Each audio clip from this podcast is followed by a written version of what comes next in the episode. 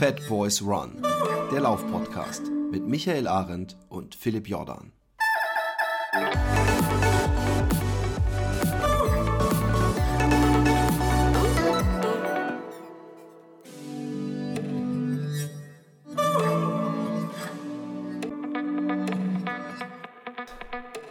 Einen äh, wunderschönen guten Morgen, guten Mittag, äh, guten Abend, wann und wo auch immer ihr seid. Das Wetter in Holland ist gerade unglaublich. Die Sonne knallt gegen äh, die Häuserfassade gegenüber. Und dann bin ich natürlich auch gespannt, wie ist das Wetter in Wien? Denn ich habe heute einen ähm, äh, ganz besonderen Gast. Äh, nämlich Diana Javisa, äh, die äh, Unglaubliches getan hat. Was sie getan hat, da kommen wir gleich drauf zu sprechen. Jetzt will ich erstmal wissen, wie ist das Wetter im schönen Wien? Hallo, ja, guten Morgen. Äh, das Wetter im schönen Wien heute ist auch wunderschön. Äh, die Sonne scheint und es ist nicht windig und mein Lauf heute in der Früh war super bei dem Wetter. Das freut mich. Ist ein gutes Laufwetter. Ja, ja, ich habe leider einen Hexenschuss Deluxe, deswegen kann ich nicht laufen, aber ich, äh, ich sehe in den letzten äh, Tagen auch die, die schönsten ähm, Nach-Sommer-Lauftage äh, leider an mir vorbeiziehen. Also, äh, du hast eine Menge gemacht. Ich äh, weiß jetzt inzwischen, du hast den, äh, die 100 Kilometer Burgenland Gesamtsiegerin. 24 Stunden Gesamtsiegerin ähm, beim 24-Stunden-Lauf. Wo war der nochmal? Entschuldigung. In Bernau im Deutschen. Ah, guck, mit 228 Kilometern. Und bei der österreichischen äh, Meisterschaft im 100-Kilometer-Lauf warst du auch Gesamtsiegerin. Ähm, Gesamtfrauen. Gesamtfrauensiegerin, Entschuldigung. Und ähm, ähm, äh, äh, bist natürlich äh, keine österreichische Meisterin geworden, denn du kommst aus Lettland. Ähm, wie lange lebst du denn in, in Österreich? Ich bin in Österreich seit acht Jahren. Also vor acht Jahren bin ich hergekommen und so bin ich geblieben. Sehr schön. Und ähm, weswegen ich dich äh, jetzt hier zu Gast habe, ist, äh, du hast ähm, beim Spartathlon ähm, gewonnen, also bei den Frauen gewonnen, ähm, mit einer unglaublichen Zeit. Ich glaube, es war nur knapp über 25 Stunden, kann es sein? Täusche ich mich da? Ja, 25 Stunden, äh, 24 Minuten, 25 Sekunden. das, das hast du dir in, äh, scheint sich in dein Hirn gebrannt zu haben. Ich finde, du hast auch jeden Grund, sehr, sehr, sehr stolz äh, auf diese äh, Zeit zu sein. Äh, der Spartathlon ist so ein Lauf, der hat äh, eine unglaubliche Faszination, zumindest auf mich. Das ist so ähnlich wie ähm, der ähm, Badwater oder solche Läufe, wo man irgendwie, die, die halt herausstechen und äh, sehr äh, bekannt sind. Ähm, für Leute, die nicht wissen, was einem beim Spartathlon erwartet, kannst du kurz mal ein bisschen was äh, zur Streckenlänge und Profil sagen? Ja, na, Spartathlon ist ein Lauf von äh, 246,8 Kilometer ähm, mit knapp, also knapp über 3000 Höhenmeter. Ähm, man muss aber sagen, dass die meisten Höhenmeter dann kommen äh, auf der zweiten Hälfte der Strecke.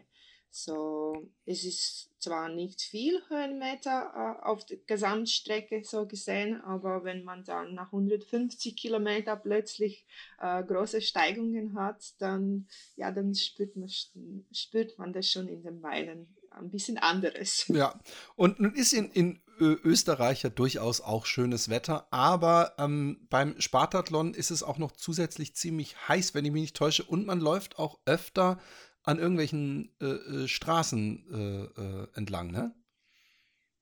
Ja, äh, man läuft ziemlich viel auf der Straße, also es ist schon 95% Asphalt von der Gesamtstrecke.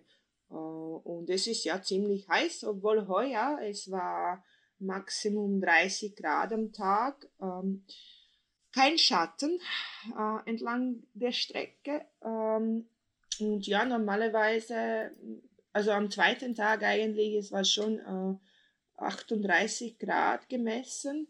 Ähm, ich war da dann nichts mehr beim Rennen dabei, weil ich schon um 8 Uhr äh, 24 fertig war, aber viele andere Läufer, die haben die richtige Hitze richtig so quasi genießen können, aber das ist ziemlich heiß, ja. Ähm, Griechenland. Ich bin gerade. Ich habe Angst, dass wir nicht richtig aufnehmen. Es ist ein bisschen komisch. Äh, äh, ich. Nee, ich hoffe einfach mal, dass es, dass es klappt. Entschuldigung. Ähm, ja, es ist eine Hitzeschlacht, das habe ich aufgehört. War, war eigentlich zufällig, weil gerade in, in, in Griechenland ist auch Dean Karnassus. Ist der auch da gewesen eigentlich zufällig?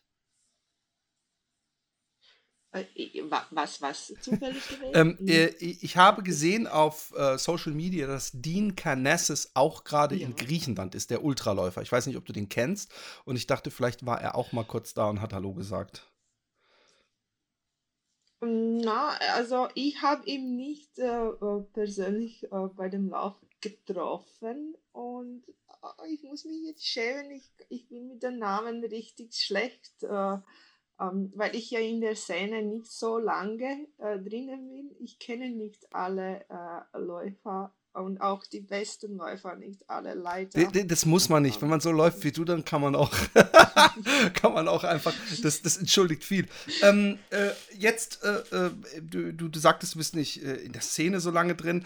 Ähm, war denn der Spartathlon für dich immer so eine Art äh, ähm, Ziel oder äh, Wunsch oder was weiß ich? Oder ähm, wann, wann hast du angefangen, auf den zu trainieren? So rum. Wann war der Plan gefasst, ich möchte beim Spartathlon mitmachen?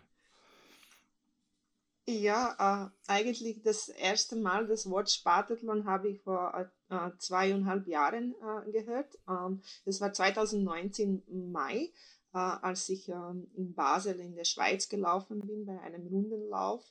Und da hat ein Ultraläufer äh, gesagt, der äh, möchte sich gerne für Spartathlon qualifizieren.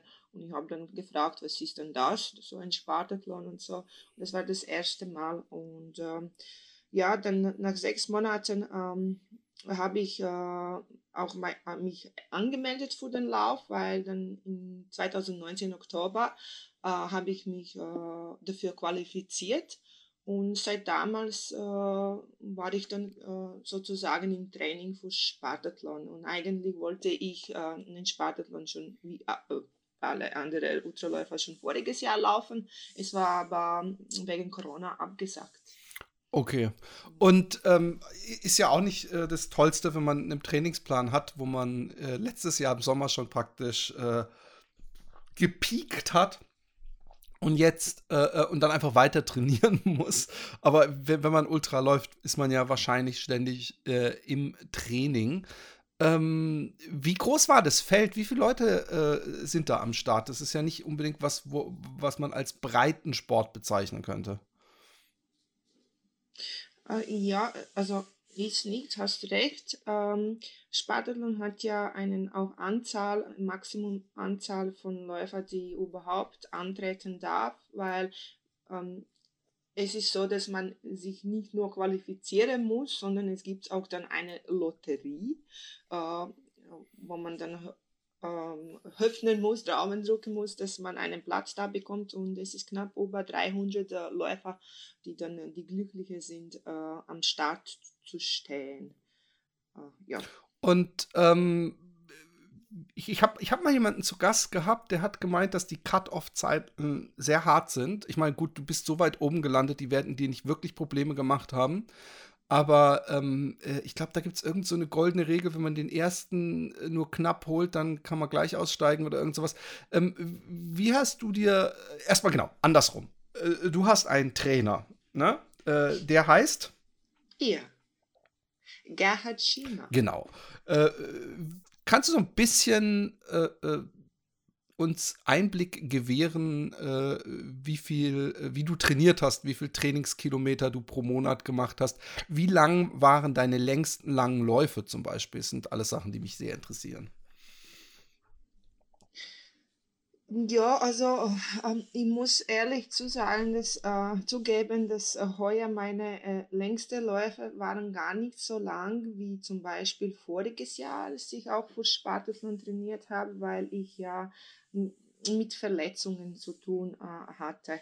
Und äh, ich bin heuer in meinen Peak-Trainingswochen nicht mehr als 140, 150 Kilometer gelaufen, ähm, was eigentlich nicht so viel jetzt ist, zu Vergleich mit vorigem Jahr, wo ich dann doch 180, knapp 200 Kilometer ähm, in der Woche gelaufen bin. Ah, okay. Also es war ziemlich viel weniger. Okay, und. Ich bin im Sommer gestürzt, ich habe meinen Knie äh, ähm, zerschnitten. Also ich hatte da eine große Wunde und es musste genäht werden oh ja. und ich war dann ähm, längere Zeit mit Bein hoch im Bett, also ohne Bewegung, damit es wirklich heilen könnte und ich dann äh, für Spartathlon bereit wäre.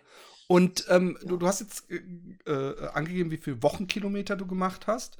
Ähm, um, um, um für 200, fast 250 Kilometer fit zu sein, muss man natürlich auch lange Läufe machen.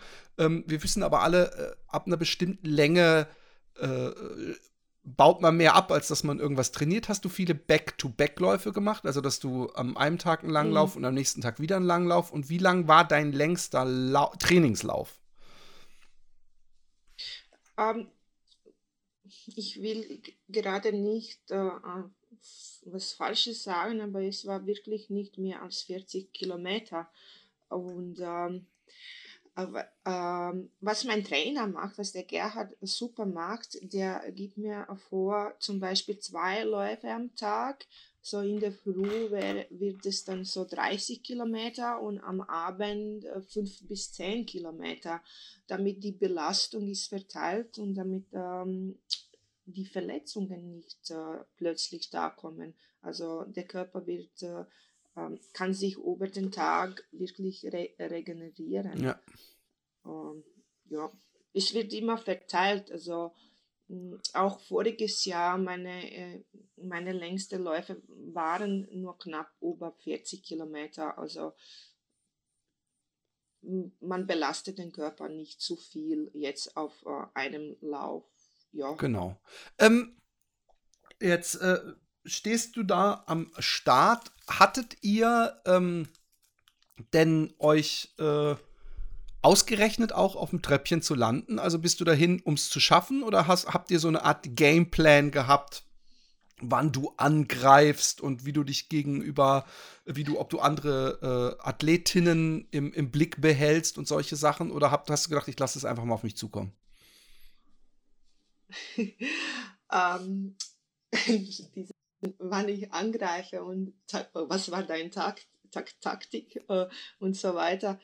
Ähm, ja, ähm, was ich sagen kann, ich, ich habe mir vorgenommen, was zu laufen und ich bin den Lauf für mich gelaufen und, äh, und äh, ich wusste, dass äh, mit meinem Ziel äh, so zu laufen, wie ich mir das vorgenommen habe. Ich, ich, die Wahrscheinlichkeit, dass ich äh, eine der ersten drei Frauen bin, ist sehr groß. Aber nein, ich äh, hatte keinen jetzt Plan, jemanden anzugreifen, also den äh, Konkurrentinnen und so weiter. Ich bin wirklich den Lauf nur für mich gelaufen. Ähm, äh, ich weiß, ich habe äh, ich hab das schon ähm, seit lange hier verstanden, dass ich sehr lange in äh, ziemlich gleichmäßigem Tempo laufen kann. Und ähm, und das war auch äh, mein Ziel und mein Wunsch dieses Mal beim Spartathlon, also das erste Mal beim Spartathlon, aber die, bei diesem Lauf ähm, hat sich nichts geändert. Äh, ich, ich bin so gelaufen, wie ich das mir gewünscht habe, also ziemlich gleichmäßig von Kilometer 1 bis, bis zum letzten, letzten Kilometer. Muss aber zugeben, dass die letzten 25, 30 Kilometer musste ich das Tempo ähm, äh, ein bisschen reduzieren, weil ich auch ziemliche Bauchschmerzen hatte.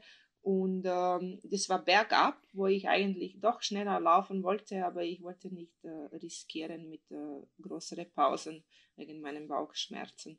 Aber ich bin so in ganzen super zufrieden. Äh, aber hast du deine Pace? Ich, äh, ich bin den Lauf gelaufen. Ja. ja. Hast du die Pace, du hast gesagt, du bist, äh, äh, du bist deinen Lauf gelaufen einfach. Äh, bist du das nach Gefühl gelaufen? Also hast du gesagt, so, das ist ein Wohlfühltempo, das kann ich wahrscheinlich durchhalten? Oder hast du dir schon überlegt, okay, ich weiß gar nicht, was für eine Pace du, so, so, äh, so eine 6-Minuten-Pace bist du ja wahrscheinlich ungefähr gelaufen. Ähm, wahrscheinlich schneller, äh, weil du ja auch äh, Verpflegungsposten hattest. Bist du diese Pace, hast du darauf genau. geachtet, dass du dachtest, oh, gut, ich, ich halte meine Pace bei 5,30 oder sowas? Oder äh, ähm, äh, bist du, läufst du einfach, wenn du einmal den Trab drin hast, halt deine Pace und merkst dann, ah ja, gut, heute habe ich 5,30, ich laufe einfach und es läuft. Ähm, ich weiß es, also ähm, eigentlich diesen äh, 540 6er Pace ist, äh, ist äh, am Anfang fühlt es sich äh, zu langsam an. Äh, aber ich weiß auch, dass das ist der Pace, den ich sehr lange durchhalten kann. Und äh, weil ich auch ähm, viele Trainingsläufe auf dem Pace habe, wo ich äh, einfach ähm, mich ähm, pushe, äh, langsamer zu laufen, damit der Körper auch gewohnt zu die, äh, sich, äh, sich gewohnt zu diesem Pace. Und das Schwierigste ist eigentlich am Anfang ähm, des Laufes, weil man will äh, schneller laufen, man, eh, der Körper ist so voll mit Adrenalin und Freude, dass es endlich da ist und da muss, musste ich mich schon bremsen und zurückhalten und äh, äh mich zu erinnern, dass eigentlich, äh, wenn ich jetzt schneller laufe, werde ich dafür spät, später ähm, sehr ähm, äh, hohen Preis dafür zahlen müssen. Ne? Mhm. So, ja, also die ersten 100 Kilometer äh, musste ich mich schon viel zurückhalten, damit ich später dann das Rennen laufen kann. Das, das kenne ich nur von den ersten zwei Kilometern, dass ich da mich nicht mitziehen lassen muss. Aber die ersten 100 Kilometer, du kannst dir sicher sein, der Normalo, der hat spätestens ab boah, 60, 70 Kilometer eine ganz natürliche Bremse drin. Aber ich finde es schön zu sehen, dass du dich die ersten 100 Kilometer bremsen musst. Ähm, äh, kannst du uns so ein bisschen äh, äh die, die, die, die Geschichte des Laufes erzählen? Also, äh, wie du dich gefühlt hast? Gab es irgendwelche Höhepunkte, äh, Tiefpunkte? Äh, wie hast du das mit Essen gemacht? Ähm, also, das ist immer so, man kann sich da ganz, ganz viel vornehmen und auch trainieren vorher, aber es kann dann natürlich der Magen auf einmal während des Laufes auf ganz andere Sachen Lust haben. Ähm, ich weiß auch nicht, wie es da mit Verpflegungsposten aussieht. Erzähl mal ein bisschen.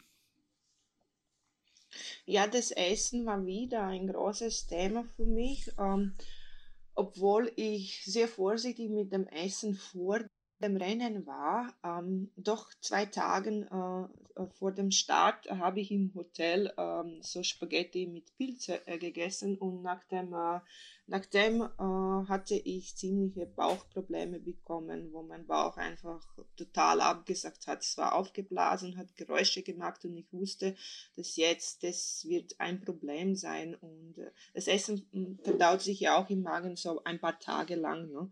So, es war genau am Spartathlon-Tag, wo ähm, das Essen war noch immer, also ich habe das immer noch spüren können, dass mein Bauch nicht richtig gut ist, schon vor dem Start. Und das hat sich dann auch sehr bald sich bestätigt beim Lauf, weil beim Kilometer so 30, 40 habe ich schon gespürt, dass es nicht ganz gut gehen wird.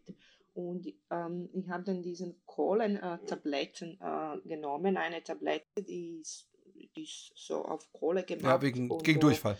Äh, die ist ganz natürlich, äh, genau. Das habe ich genommen und ist mir ein bisschen besser geworden. Ich habe mich besser gefühlt. Und ich habe aber dann ähm, gleich verstanden, dass wenn ich schon am Anfang meinen Bauch ähm, jetzt mit zu viel Geld äh, belasten werde, dann kann es richtig schlecht sich ausgehen mit dem anderen. So, ich habe dann auch ähm, weniger Geld genommen. Normalerweise nehme ich äh, ein Geld pro Stunde. Ich benutze Maurten. Mhm.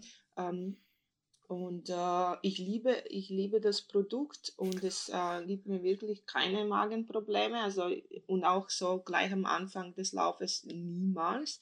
So, ich weiß ganz genau, wodurch ich diese Probleme bekommen habe. Ähm, ja, und dann natürlich ähm, äh, nach, nach so es ist ein langer Lauf. Aber halt, halt, du hast ganz kurz, Entschuldigung. sehr belastet wird. Ja, gell? du hast, du hast, ja. äh, äh, ähm, also erstmal, äh, äh, hands down, dass du Mortengel äh, äh, lecker findest.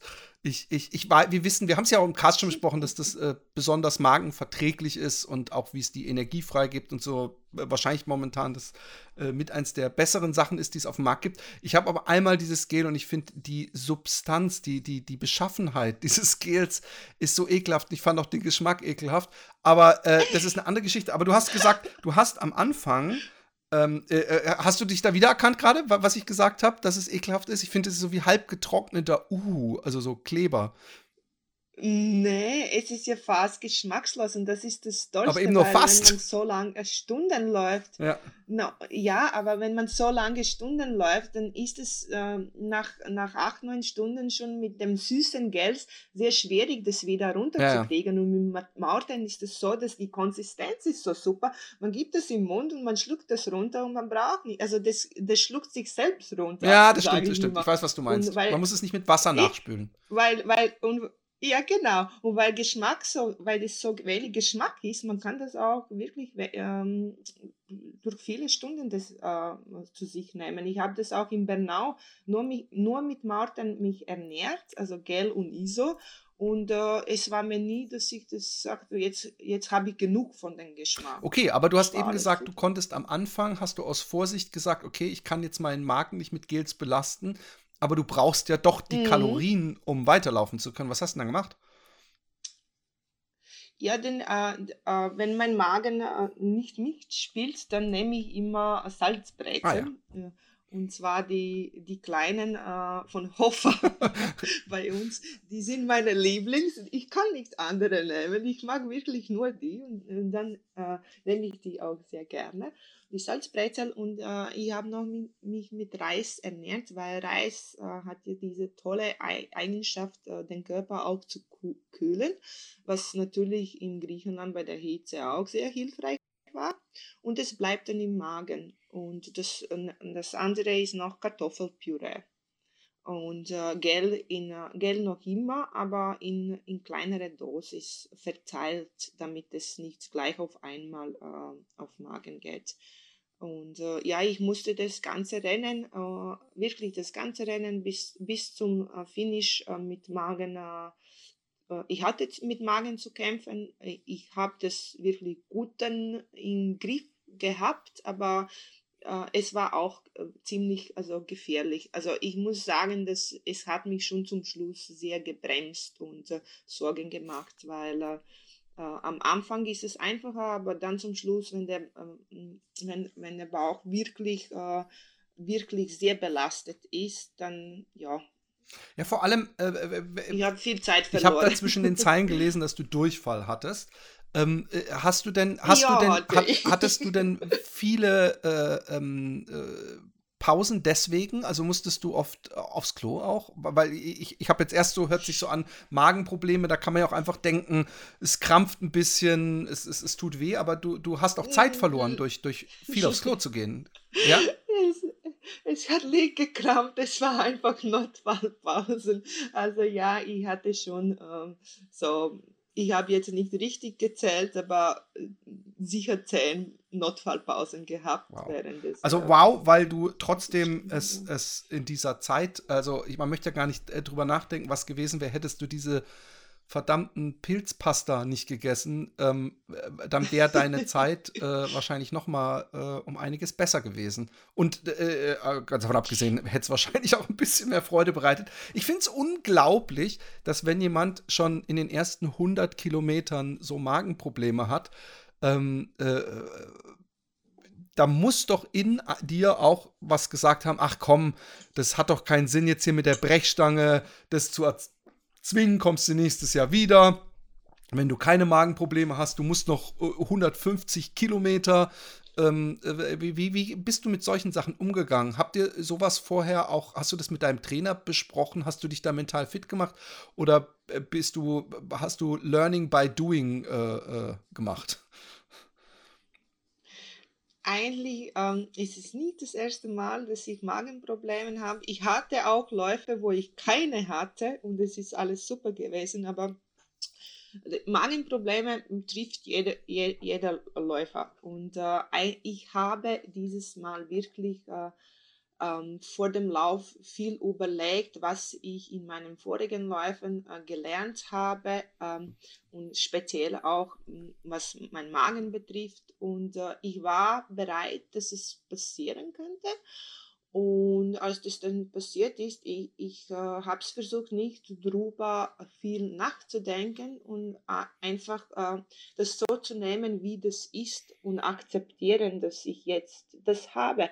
Und ich war einfach froh, dass ich keine mm, äh, Übelkeiten hatte, wo ich dann übergeben musste, weil wenn dann das zusammenkommt, mhm. übergeben und Durchfall, dann ist es richtig, richtig schlimm. Und ähm, die ein paar Situationen, wo ich dann gespürt habe, dass es jetzt mir übel wird, die ha ha habe ich gut überstehen können, weil das habe ich auch von meinen vorigen Erfahrungen gelernt. Dass ich habe mich einfach weiter fokussiert auf, äh, auf das Ziel, auf die Freude, die ich habe. Äh, und ich habe mich eigentlich selbst immer wieder motiviert, dass es mir eh gut geht und das andere vielleicht geht noch schlimmer als mir. Ähm, und äh, ich habe äh, nicht aufgehört, immer positiv zu denken und eigentlich ähm, die Probleme und Schmerz zu vergessen und mich nicht auf das Schmerz und Problem konzentrieren, sondern auf das, was mir Freude macht. Und das ist das Laufen. Ich liebe es zu laufen. Es hat mir Freude ge äh, gemacht und äh, ich habe es wirklich genießen können. Die Umgebung, die, die um mich war, also die Olivenbäume, die Sonne, die Menschen. Ähm, ich habe viel an die Menschen gedacht, die an mich denken und ich, ich, ich lasse hier nicht einen Durchfall, mich aufzuhalten. ich finde es unglaublich. Ähm, ja. äh, äh, äh, dass du, dass du das immer noch so genießen kannst. Also ich verstehe es natürlich. Äh, wir alle laufen und genießen es, aber äh, ich, äh, ich weiß nicht, ob ich da nicht ganz andere dunkle Tiefen durchwandert hätte an deiner Stelle. Ähm, bei so einem Lauf zieht sich das Feld ja total. Ähm, bist du denn überhaupt mal mit anderen Menschen gelaufen oder bist du die meiste Zeit deinen Schuh gelaufen, weil du ja sowieso sagtest, du läufst ein sehr konstantes Tempo. Ähm, vielleicht ist es dann auch gerade besser, nicht mit jemandem zu laufen, der einen unterbewusst äh, langsamer machen könnte. Ja, am Anfang an, ähm, ich bin schon mit äh, ein paar Läufer also zusammengelaufen, ein bisschen geplaudert, aber ich bin eigentlich ähm, überhaupt so ein Mensch, ich mag allein zu laufen äh, mit meinen Gedanken und ähm, ja, plaudern ist gut, aber nicht zu viel. Ähm, mit ein paar Mädels äh, habe ich äh, gechattet und so. Und äh, ja mit auch mit einem Läufer der dann ich habe es gespürt okay das ist jetzt ein bisschen zu langsam mit äh, mit ihm gemeinsam zu laufen. Dann bin ich doch schneller ähm, ich habe mich auch verabschiedet und gesagt ich, ich muss jetzt weiter. Und ähm, na, äh, ich bin meinen Tempo gelaufen am Anfang, äh, die, nach 80 Kilometer dann wirklich komplett allein nach Korinth, ja. Noch vor dem Korinth bin ich mit einem russischen Läufer gelaufen, mit dem ich auf Instagram eine Bekanntschaft gemacht habe, ein bisschen geplaudert. Der hat auch Bauchprobleme gehabt, ich habe ihm meine Kohlentabletten gegeben und ähm, der hat dann aber auch gesagt, äh, lauf weiter, lauf weiter, du bist ein bisschen zu schnell für mich und das ist alles äh, irgendwie selbstverständlich, dass man auf so einem Lauf wirklich allein la läuft. Dann, das ist eine Reise für sich selbst. Okay. Ähm, ja. 250 Kilometer gab es irgendwann mal, ähm, also es gibt ja die, die alte Ultra-Regel Beware of the Chair. Ähm, also, dass man sich mhm. an einer, ähm, an einer, einer äh, Getränkeposten oder Verpflegungsposten äh, nicht zu lange hinsetzen soll, weil man nicht mehr rauskommt. Andererseits bei 250 Kilometern tut es vielleicht auch mal gut, sich mal irgendwann 20 Minuten hinzulegen oder massieren zu lassen. Äh, wie sah das bei dir aus mit Pausen machen, äh, äh, Verpflegung zu dir nehmen außerhalb von diesen Gels? Hast du dich mal hingesetzt und ein richtiges Mahl gegessen? Wahrscheinlich nicht, gehe ich jetzt mal davon aus, aber ähm, ähm, oder mal eine längere Pause, worauf du auch mental dich freuen konntest, weil du wusstest, hier bei 150 Kilometern, da wartet mein, meine Leute und da mache ich mal 20 Minuten Pause. Wie war das?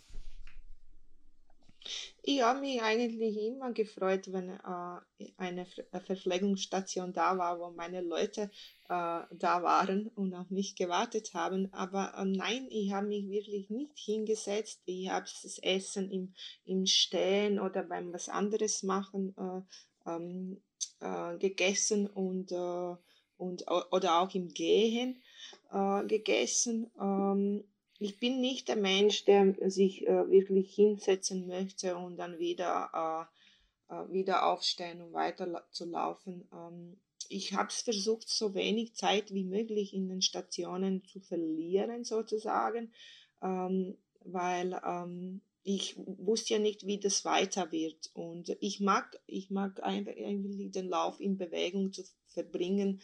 Und äh, wenn ich spürte, okay, jetzt bin ich bisschen mehr müde, als ich sein sollte und ich will jetzt gehen. Ich bin trotzdem ein bisschen äh, äh, langsamer gelaufen und nicht wirklich zu gehen, weil ich wusste, dass äh, das Gehen oder Sitzen, die sind so, solche Sachen, die, wenn man das dann macht, dann vielleicht will man nicht mehr zurück. Äh, das, das ja, sehr erkennbar. Also, also du hast wirklich so nicht dann. eine Gehpause gehabt? Keine, keine ähm, längere, immer, mal so eine halbe Stunde also, gehen, gar nie? Nein, nein, nein, keine halbe Stunde gehen. Meine Pause waren meine Klopausen sozusagen. Oh ja. und das, äh, nach 150 Kilometern wurde ich da, das, zu dem Berg da oben, die ein paar Kilometer zweieinhalb und, äh, nach oben und zweieinhalb un, und unten äh, wieder bergab. Äh, die bin ich dann äh, schnell gegangen und das hat auch den Körper sehr gut getan, weil das auch sehr steil war. war. Die waren so, äh, ich glaube, 600 Meter auf zwei 600 Höhenmeter auf zwei, zweieinhalb Kilometer rauf und dann wieder runter. Und äh, das war wirklich so alpenmäßiges Trail, was ziemlich gefährlich war, speziell in dem Zustand, wo ähm, das man schon hat. Ne? Die meisten Läufer sind sehr übermüdet. Aber die könnte ich wirklich äh, gut gehen, schnell gehen, ähm, könnte mich erholen und eigentlich viel Energie aussaugen, weil ich ja ein Bergmensch bin und es hat mir so viel Freude ge, ähm, äh, gemacht, da wieder auf einem Trail plötzlich zu sein. Und ähm, die ersten Minuten den Berg auf, dann habe ich auch äh, gut gegessen. Also mein Kartoffelpüree sehr gut äh, aufgegessen. Und äh, ja. Interessant übrigens, dass du dich. so einfach. Ja. Dass du dich selbst als Bergmenschen bezeichnest, aber bei 24-Stunden-Rennen und Spartathlon und solchen Sachen mitmachst, äh, äh, müssen sich die Leute Sorgen machen, äh, die äh, Trail laufen, dass du da demnächst auch äh, mitmischt? Eigentlich, nee. Nächstes Jahr bin ich wieder auf dem Berg dabei. Ähm, warum ich jetzt so viele Straßenläufe gemacht habe, äh, die Erklärung ist ganz einfach Corona. Corona-Pandemie, äh, weil am Anfang äh, Pandemiezeit äh, könnte ich ja äh, das Haus nicht so jetzt oft verlassen, auf einem Berg zu sein, weil ich alleinerziehende Mutter bin und äh, meine Tochter jetzt allein zu Hause lassen, äh, damit ich äh, acht Stunden auf einem Berg verbringe, war nicht möglich. So ich hatte, ich habe so viele Straßenläufe gemacht und eigentlich mag ich beid, beide Straßenläufe und Bergläufe, aber natürlich auf einem Berg fühle ich mich extrem ähm, frei und glücklich. Ich könnte von Glück einfach schreien. Und ich habe Berge vermisst. Ja, so nächstes Jahr wird man mich öfters auf einem Berg sehen. Sicherlich. Das ist schön. Ähm, jetzt äh, noch ein paar Fragen. Also äh, 24 Stunden, 25 Stunden unterwegs zu sein, äh, heißt auch, dass man unterschiedlichen Witterungen ausgesetzt ist. Äh, generell, wenn man so lange unterwegs ist. Hast du Schuhwechsel gehabt? Äh, hast du äh, krasse Kleiderwechsel gehabt? Wahrscheinlich schon. Du musst ja nachts wahrscheinlich langärmlich gelaufen sein. Und, und wie, wie schlimm war es, nachts zu laufen in der Dunkelheit? Die Monotonie. Ich meine, ich merke schon, du bist super zäh. Du wirst wahrscheinlich das genossen haben, einfach nur ans Laufen zu denken oder sowas. Aber ich bin trotzdem mal gespannt. Ich bin eine, eine Nachtläuferin. Ich liebe Nächte zu laufen. Das überrascht mich gar nicht mehr. Es ist meine Stärke, in der Nacht laufen. Da bin ich am wirklich, äh, da habe ich eine spezielle Art, da fühle ich eine spezielle Art von Euphorie. Äh, ich mag die Nächte, die sind so magisch. Es ist alles leise, dunkel, äh, die Sterne. Wow. Das, da ist keiner da, da bist nur du. Äh, das Geräusch von deinen Schuhen, äh, also von deinem Lauf und ähm, ja, von deinem Atmen und man sieht nichts viel, man spürt nur und man ist einfach da. Nachtläufe, ja, da, da, ich, ich freue mich immer, äh, äh, wenn es dann dunkel wird und äh, eigentlich dann habe ich äh, öfters ein bisschen Angst, äh, wenn die Sonne wieder aufgeht, wie wird das dann? Aber äh, ja. Du bist eindeutig ein Laufvampir. So ich liebe es zu laufen. Im Dunkeln. äh, und und äh, es gibt Menschen, die haben Angst, wenn es dunkel wird. Du hast Angst, wenn die Sonne aufgeht. Das finde ich sehr bemerkenswert. Ähm, äh, es ist so, der, der, der Witz ist, 250 Kilometer sind so lang, dass ich mich frage, wo war denn gefühlt die Hälfte? Um mal wieder bei der Läufermathematik zu sein. Wenn der Marathon, wird ja gerne gesagt, der fängt erst bei 35 Kilometer an. Dann, äh, also ich bin nie jenseits der 100 Kilometer gelaufen, deswegen, ich kann mir das so schwer vorstellen, weil bei 100 Kilometern ist man schon in so einem Schmerzbereich. Äh, äh, ich finde es erstmal unglaublich, dass man da immer noch seine Pace durchziehen kann. Ähm, wie, inwieweit äh, ist es für dich sowieso so ein Ding, Kilometer runterzuzählen, äh, sich, sich so diese kleinen Etappenziele zu setzen? Äh, ich weiß nicht, ob das dann bei 200, die 100, die 150, die 200 und dann muss man nur noch in Anführungszeichen 50. Gibt es da äh, äh, irgendeine äh, so, so, so Punkte, an die du dich erinnerst? Da wusste ich jetzt, bin jetzt schaffe ich es? Oder ich meine, hast wahrscheinlich nie an dir gezweifelt, aber äh, wie sieht es mit den Zahlen aus? Ähm, zuerst das Zweifel. Also ich, ein Ultralauf ist nie beendet, bis man im, im Ziel ist. Ähm, bei einem Ultralauf kann so viel passieren, auch ein paar Kilometer vor dem Ziel, 500 Meter vor dem Ziel. Man kann, äh, es kommt ein Zusammenbruch und man steht nicht mehr auf. Und äh, die gesamte Zeit habe ich mir immer gesagt, also es ist, du bist nicht gefinisht, es ist nichts vorbei, bis du im Ziel bist. Ähm, das habe ich, also das darf man nicht vergessen. Und ähm, ja, bei diesem Lauf, äh, ich habe während, die, während, während diesem Laufen, diesen Kilometer, ich habe so viel ähm, so viele neue Gefühle entdeckt. Ähm, ich habe so viel loslassen können, äh, so viel spüren können, dass ähm, der, der Lauf, also die Kilometer äh, sind verschmolzen. Also die waren so irgendwie so schnell vorbei, dass eigentlich meine erste Krise äh, war beim Kilometer 195.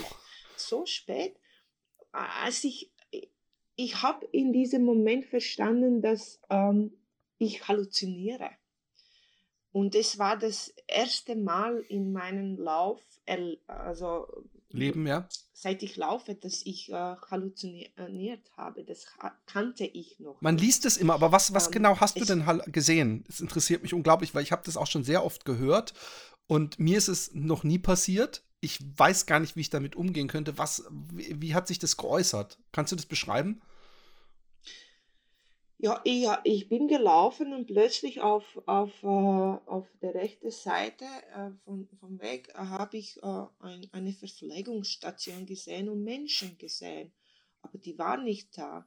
Dann habe ich dann gerade ausgeschaut und dann habe ich so einen großen äh, äh, Baum gesehen, ein, und in diesem Baum zwischen Blätter habe ich Gesichter gesehen, so Größe, ähm, mystische, griechische, göttische Gesichter. Und ich dachte, das gibt's ja nicht, Diana. Und dann habe ich laut äh, gelacht und ich dachte, nein, nein, nein, nein, nein. Ich habe wirklich mit mir laut dann gesprochen, das, das ist ja nicht. Und dann habe ich, das, ich, ich, ich dachte, das gibt ja nicht, na, das, das siehst du nur so, das ist nicht da, das ist nicht da.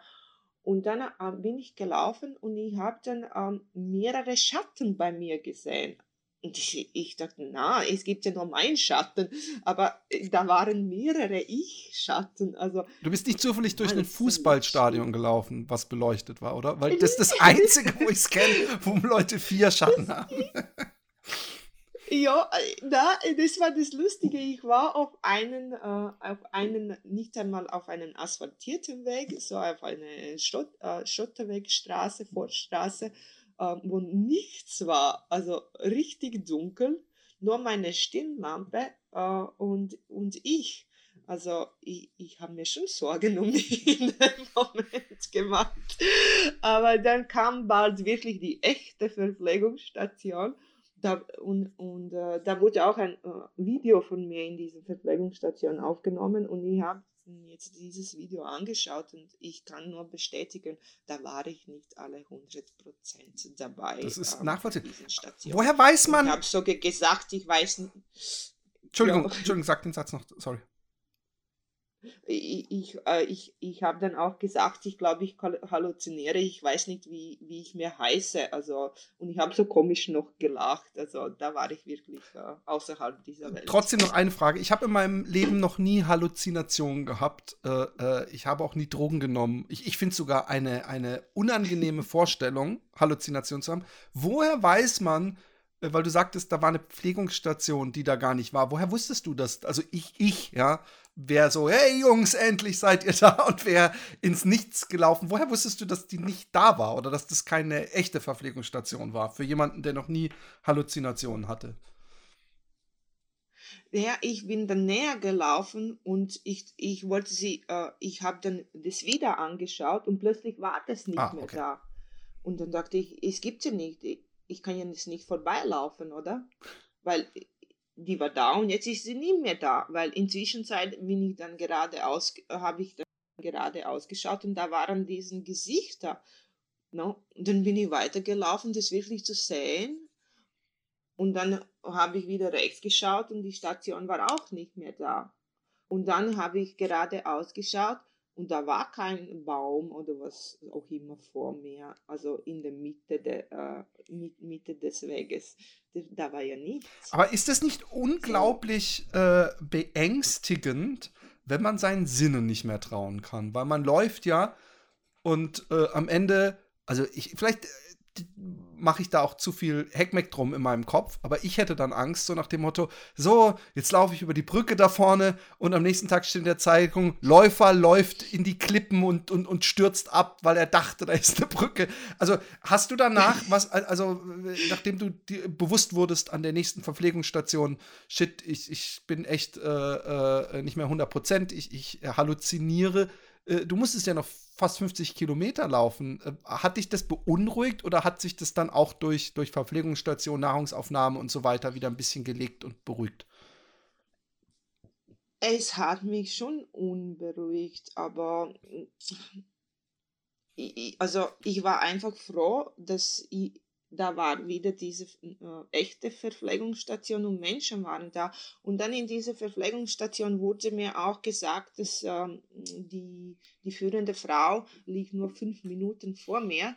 Und das hat mir so einen Bing-Kling im Kopf gegeben. Okay, jetzt wieder fokussieren. Jetzt musst du wieder fokussieren. Also das ist jetzt wirklich das, äh, die ist nur fünf Minuten vor dir. Also reiß dich zusammen.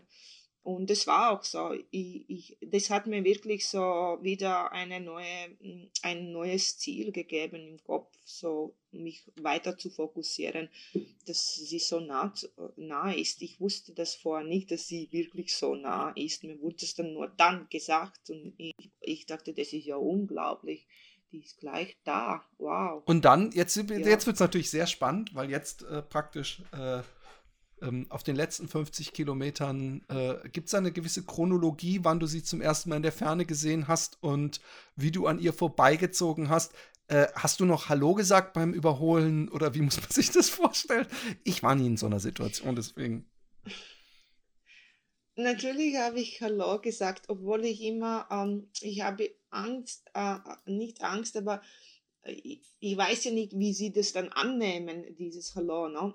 weil ich hatte eine Läuferin, die ich jetzt nicht den Namen nennen werde, aber ich habe sie überholt und sie hat ihren äh, äh, Kopf von mir weggedreht. Ob, und ich sage wirklich normalerweise zu allen Hallo, aber als sie das gemacht hat, habe ich zu ihr nicht Hallo gesagt. Aber nein, zu Susanna habe ich natürlich Hallo gesagt.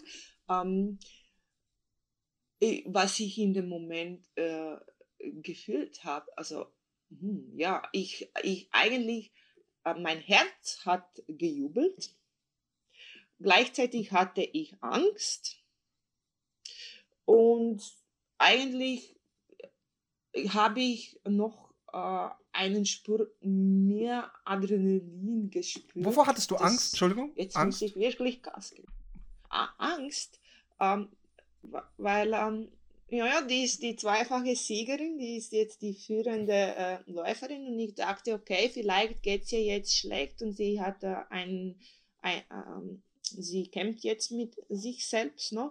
was normal auch beim Ultralauf ist. Und, ähm, und ich hatte Angst, dass ich auch diesen Moment dann bekommen äh, werde. Uh, man weiß nicht, wann das passieren kann.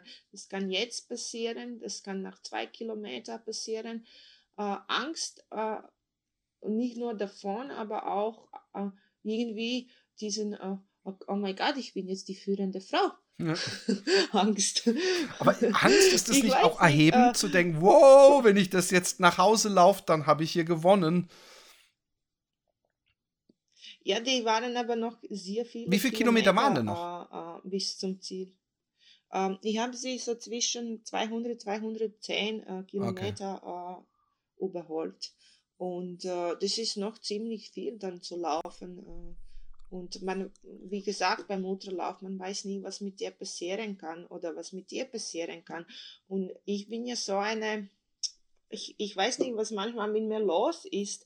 Ähm, ich bin dann weitergelaufen äh, und ich war wahrscheinlich beim 230 Kilometer oder wann auch immer, habe ich mir gedacht, oh mein Gott, ähm, ich hoffe, die Susanna geht es gut, aber ich hoffe, es geht mir besser, weil ich wirklich es gewinnen möchte.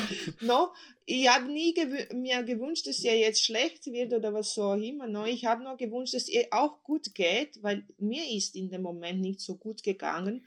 Uh, und ich dachte nur, aber ich, ich hoffe, es geht mir doch ein Spur besser, als ihr geht und ich kann meinen Abstand halten und uh, vergrößern und glücklich ins Ziel zu kommen, weil ich kann ja was sagen.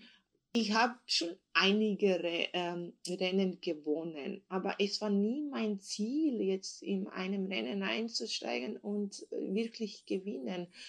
Ähm, ich, ich es hat mir immer so viel Freude einfach äh, gegeben, äh, da dabei sein zu können. Und bei diesem Lauf, und ich mag Spartathlon kein Rennen äh, sagen, das ist ein Rennen, weil das wirklich ein magischer Lauf ist ich habe das erste Mal wirklich ähm, dieses Gefühl gehabt, ich will gewinnen. Ich habe mir gesagt, Diana, es wird wunderschön, als Zweiter zu, ins Ziel einzulaufen, aber du wirst gewinnen. Ich habe mir gesagt, das, wirklich, ich möchte so, so gewinnen. Ich habe dann noch, das wird jetzt ein bisschen verrückt vielleicht klingen, ich habe noch ähm, Himmel geschaut und ich habe gesagt, bitte, bitte, ich will ich muss dieses Lauf wirklich, ich will das. Und ich habe das erste Mal in meiner äh, läuferischen Karriere wirklich gekämpft und mir alles gepusht, in, in, in, was in mir drinnen war, das wirklich nicht auf meine Hände mehr zu lassen und wirklich als erste Frau ins Ziel einzulaufen. Es, es war mir so wichtig, äh, irgendwie das nicht so auf meine Hände rauszulassen. Ich wollte das sehr, sehr schlimm. Das, das, Super ja. cool. Ähm, bist du ähm, ähm, Hast du sie noch mal gesehen? Hast du dich oft umgedreht? Hast du gemerkt, shit, äh, äh, ich muss noch mal Gas geben? Wurdest du vielleicht auch an Verpflegungsposten oder vom Trainer gesagt, hey, sie ist so weit hinter dir?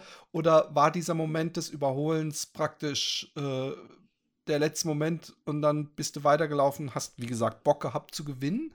Oder wurde es noch mal spannend aus deiner Sicht? Ähm, nach dem Lauf hat äh, ein Fotograf, ein äh, äh, Sparta-Fotograf zu mir gesagt, Diana, du bist eine große Athletin, weil du dich nie umgedreht hast. Und, weißt, diese Fotografen, äh, die, die, die sehen ja dich immer ne, unterwegs und die passen die, du siehst die gar nicht mal vor, wo die sind. Und er hat es zu mir gesagt, du hast dich niemals umgedreht. Und er hat recht. Ich habe mich wirklich nie umgedreht, zu schauen, ob, ob sie da ist oder nicht. Aber ja, ich habe schon an den äh, Stationen, wo mein äh, ähm, Support, äh, der Egon, äh, der war da, ähm, ich habe ihn schon gefragt, äh, was ist der Abstand und äh, ob sie dann langsamer oder schneller geworden ist. Und, äh, ist sie langsamer oder schneller geworden? Angelegen. Ähm, ja, das, äh, die, sie ist äh, anscheinend, ich habe das noch nie vergleichen mit den Zeiten oder was so, aber anscheinend ist sie doch äh, äh, langsamer geworden. Aber mein Support hat mich aber nicht die Wahrheit gesagt. Er sagte, naja, ihr läuft im gleichen Tempo und so. Und ich dachte, okay, jetzt muss ich dann ein bisschen schneller laufen. Ähm, weil ich hatte, ähm, ich hatte meinen, äh, also der gefährlich, das gefährlichste Moment in den Rennen war, wo ich dann ein bisschen äh, später, nachdem ich sie überholt habe, ähm, ich habe mich in der Nacht, äh, es, es ist sehr kalt geworden. Und ähm, ich war unterkühlt. Und ich hatte das Problem mit dem Bauch noch immer. Und nachdem ich dann äh, äh, meine Klopause einhalten musste, ähm, es war sehr schwierig für mich wieder anzufangen zu laufen, weil mir es einfach, ich habe gezittert. Äh, so kalt war es in der Nacht, obwohl ich eine Jacke anhatte. Und äh, ich wusste in dem Moment, dass es jetzt sehr schwierig für mich sein wird ähm, und dass ich wirklich weiterlaufen äh, muss und mich bewegen muss. Und das Tempo hat sich dann auf dem, auf dem Grund, mir ist es sehr kalt, äh, sehr reduziert. Und ich war dann froh, dass ich endlich wieder meinen Supporter in der Verpflegungsstation hatte, äh, wo mein Gewand dann da war, wo ich Hose anziehen könnte und mich äh, eine, zwei, zwei Buffs auf, auf dem Kopf anziehen könnte und äh, ja, eine andere, ein anderes Leibel und Jacke wieder anziehen könnte, mich äh, zu, zu wärmen, äh, weil die Unterkühlung, das ist schon ein bisschen, ähm, ja, gefährlich. Und das war das gefährlichste Moment in, in den ganzen Rennen, wo ich wusste, wenn es jetzt gleich nicht wieder warm wird, das Rennen könnte für mich vorbei sein. Ja, deswegen ist der Grund, warum ich es nicht so mag, im Winter zu laufen, weil es irgendwann dann so einen Punkt gibt, wo man durchgeschwitzt ist und eigentlich äh, jede Ampel, wo man stehen bleiben muss, äh, extrem mhm. ekelhaft ist, weil man so unterkühlt. Ich habe dann immer echt äh, zehn Minuten ja. brauche ich mindestens, um dann wieder einigermaßen auf Temperatur zu kommen. Ähm, beschreib uns mal die letzten zwei Kilometer vielleicht. Äh, äh wie, wie hat sich das angefühlt? Naja, die letzten zwei darf ich sagen, die letzten sechs. Oh, wow. Weil die äh, etwa sechs Kilometer vor dem Ziel, das muss ich erzählen, ich laufe jetzt bergab und plötzlich da ist eine schwarze Katze und die läuft über den Weg. Du bist nicht zufällig abergläubisch. Denke, nein. Naja, ich sagte laut, oh nein, ich sagte, ich sagte dann laut zu mir, na Diana, die Katzen, die bringen dir Glück, es wird nichts passieren. und ich habe so dreimal äh, auf mein Herz geklopft und ich sagte, na Katze, du bringst mir wirklich Glück heute. Bin ich weitergelaufen, ja. Und jetzt zu den letzten zwei Kilometern ja, die waren dann ähm, irgendwie unbeschreiblich. Ähm, ich war schon so müde und es war dann wieder bergab und ich musste dann lachen, dass es wieder bergab ist. Ich war aber so glücklich. Und dann, ähm, ja, das Einlaufen in Sparta, ähm, wo dann die ganzen Menschen, die haben dich mich gejubelt, angefeuert. Ähm, es war nicht echt, also es hat nicht echt äh, sich angefühlt, da durchzulaufen. Das war wie in einen, äh, ich habe mich von einer anderen Dimension selbst zugeschaut und ich könnte das nicht glauben. Ich bin da, ähm, das King Leonidas ist gleich da und ich war traurig, dass es vorbei ist. Wirklich traurig, dass es vorbei ist und gleichzeitig, gleichzeitig so glücklich, dass ich endlich da bin.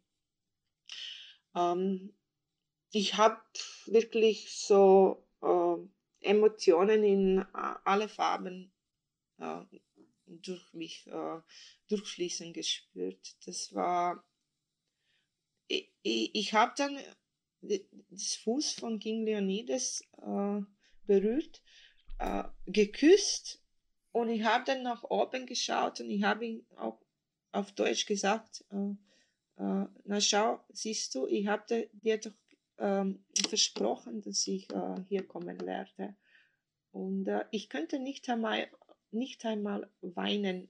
Ich war einfach erstaunt von, von das Ganze, das, von den Menschen um mich, äh, von, von allen. Also das war, es ist für mich unbeschreibbar, ich kann das nicht beschreiben, äh, die letzten ein paar Kilometer. Das war wirklich, ich hatte, äh, was ich mich erinnern kann, ich hatte Angst, dass ich mich jetzt verlaufe.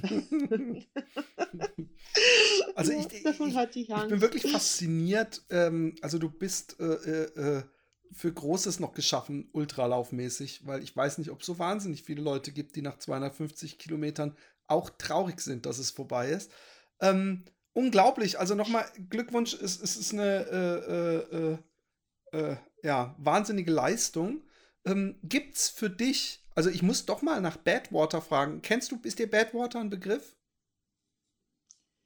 Ich habe davon gehört. Hier. Genau, weil du so, so un ich denke halt einfach dran, weil du so unheimlich tough bist und äh, ähm, das ist halt ein extremer Hitzelauf, ja musst halt, müsstest du halt Reis mitnehmen, aber ähm, ich, ich, äh, äh, gibt's für dich andersrum?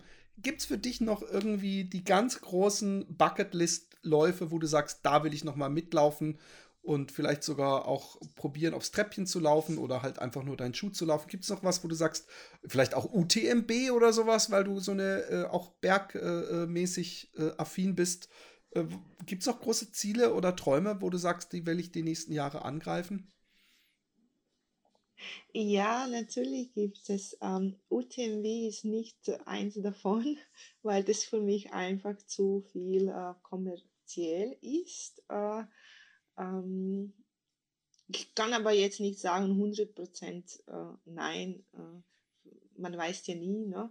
aber was auf meiner Liste sicherlich steht, ist der Marathon des Sables. Oh, ja. Das möchte ich äh, einmal angehen ich glaube, es wird eine richtige tolle Qual für mich. Und äh, was ich noch äh, mir sehr, sehr wünsche, und das ist nicht, weil ich jetzt denke, das könnte ich schaffen.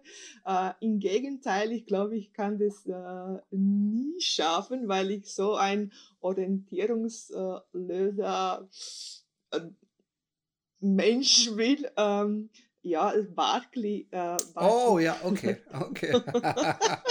ja, ja es ist, ich, das wäre was für mich. Eine Challenge. Ja, also von der Toughness her äh, würde ich mir da nicht mal so wahnsinnig viele Sorgen machen.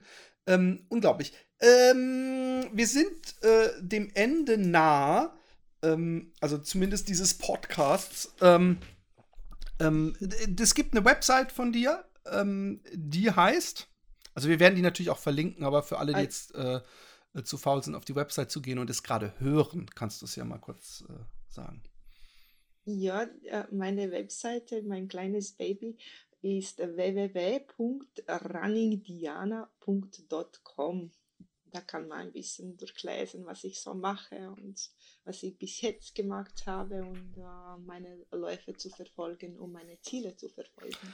Diana, ich wünsche dir äh, Glück auf deinen Wegen und ähm, hoffe, äh, äh bin mir eigentlich fast sicher, dass man, äh, dass ich noch mehrfach von dir hören werde, ob aus der Wüste oder aus den tiefen Wäldern äh, Barclay, Barclays ähm, äh, ich äh, bin da sehr zuversichtlich. Vielen Dank für deine Zeit. Ich danke, danke für die Einladung. Vielen okay, Dank. tschüss. Tschüssi.